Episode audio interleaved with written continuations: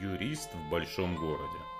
Добрый день, дорогие друзья. Меня зовут Сергей Пирогов, и вы слушаете подкаст «Юрист в большом городе». Это подкаст для тех, кто хочет быть юридически грамотным, знать свои права, вести свою деятельность законно и не быть обманутым. Это второй выпуск из раздела тематики наследства, и сегодня мы говорим о том, каким образом можно распорядиться своим имуществом при жизни, чтобы избежать наследственных войн после смерти. Как же часто я слышу такой вопрос, что лучше завещать или дарить? Именно такие два способа почему-то большинство рассматривают как самые приемлемые и самые лучшие. Вместе с тем, сегодня мы в этом выпуске рассмотрим целых семь способов распоряжения имуществом, которыми может воспользоваться наследодатель, чтобы избежать споров о том, кому что достанется после его смерти. Мы рассмотрим и самые популярные, и те, которые являются новацией в нашем законодательстве, и которые, на мой взгляд, являются самыми лучшими и совершенными. Итак, поехали. Первое. Если вообще ничего не делать, никак не распоряжаться имуществом, то имущество будет распределено между наследниками так, как это предписывает закон. Это будет наследование по закону. Закон говорит о том, что имущество, принадлежащее наследодателю, распределяется в равных долях между всеми наследниками, которые заявили о своих правах. Закон устанавливает несколько очередей наследников. Самый популярный, конечно, является первое, куда входят родители, дети, супруги наследодателя. Каждый из них должен заявить о своих правах нотариусу написать заявление, так как мы это уже обсуждали в предыдущем выпуске. И после истечения шестимесячного срока нотариус распределит все имущество между теми наследниками, которые заявили о своих правах. Вторым способом является завещание. Наследодатель в любой момент своей жизни может составить документ, который является завещанием. Составляется он в нотариальной форме и в этом документе указать, каким именно образом имущество должно распределиться между какими наследниками, каким образом после смерти наследодателя. Это отличный способ, но он имеет один э, существенный минус. При его составлении нужно помнить о том, что закон предусматривает право отдельных категорий людей, отдельных категорий наследников на обязательную долю в наследстве. Проще говоря, как бы вы ни распределили имущество в своем завещании, если у вас есть наследники, обладающие правом на обязательную долю, то о таком праве они смогут заявить. Обязательная доля выражается в том, что наследники, имеющие на нее право, имеют возможность претендовать на имущество в размере половины от той доли, которая им бы была отписана при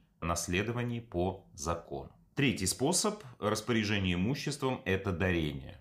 Это способ для тех, кто хочет, ну, что называется, уж чтоб наверняка. Право собственности переходит сразу при жизни, и это, в общем, огромный плюс, потому что все уже распределено, все определено, и можно спокойно уходить, спокойно спать вечный сон. Из минусов здесь нужно отметить, что как раз-таки тот факт, что имущество переходит сразу собственность одаряемого, возникает риск того, что одаряемый может начать себя, скажем так, вести недобросовестно. А если предметом дарения является квартира, то можно просто оказаться на улице. Поэтому прежде чем воспользоваться таким способом передачи имущества, несколько раз задумайтесь, насколько вы уверены в добросовестности, порядочности того, кому вы собираетесь его дарить. Четвертым способом распоряжения назову договор купли-продажи, хотя по своей сути эта сделка очень сходна с дарением, ее плюсы и ее суть в общем-то одинаковы. Используется она для того, чтобы уйти от налогообложения или по крайней мере снизить налогооблагаемую базу. Плюс ее, конечно же, в том, что имущество переходит точно так же, как при дарении сразу собственность покупателя. И минус, собственно, здесь точно такой же. Квартиру вы продаете сейчас, собственность вы отдаете сейчас, а высок риск того, что доживать остаток своей жизни может оказаться и негде. Договор пожизненной ренты.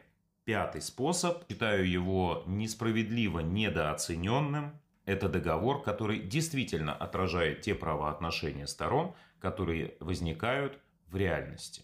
В соответствии с этим договором одна сторона, наследодатель, который в этом договоре называется получателем ренты, передает право собственности на принадлежащее ему имущество плательщику ренты, то есть наследнику, а плательщик ренты или наследник обязуется осуществлять уход за наследодателем или выплачивать ему э, ежемесячное содержание, В общем, у него возлагаются встречные обязательства по отношению к получателю ренты или наследодателю.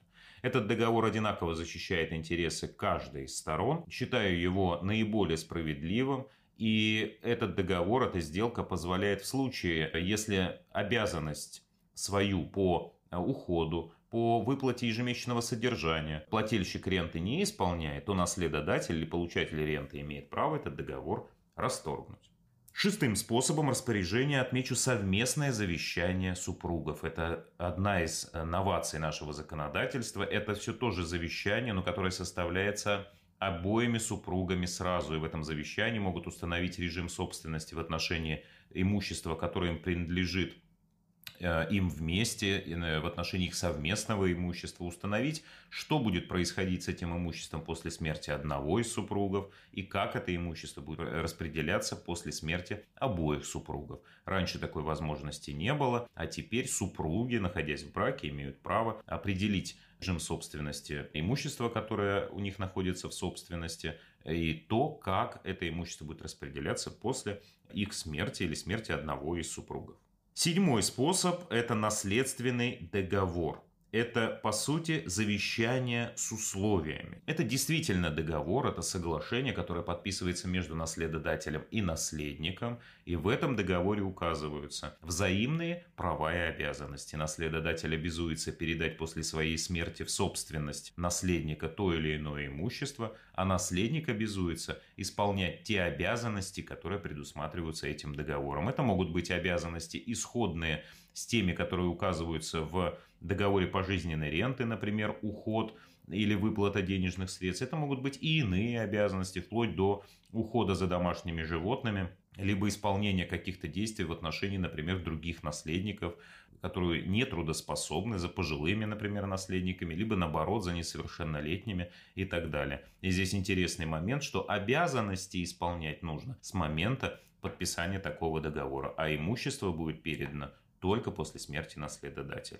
Как вы видите, способов распоряжения своим имуществом достаточно большое количество. Они разнообразны и позволяют выбрать тот способ, который подходит именно в вашей ситуации, чтобы после смерти наследники не спорили, не портили свои отношения, так называемые наследственные войны ни в коем случае не возникали. Очень много нюансов, каждый из них имеет свои плюсы и минусы.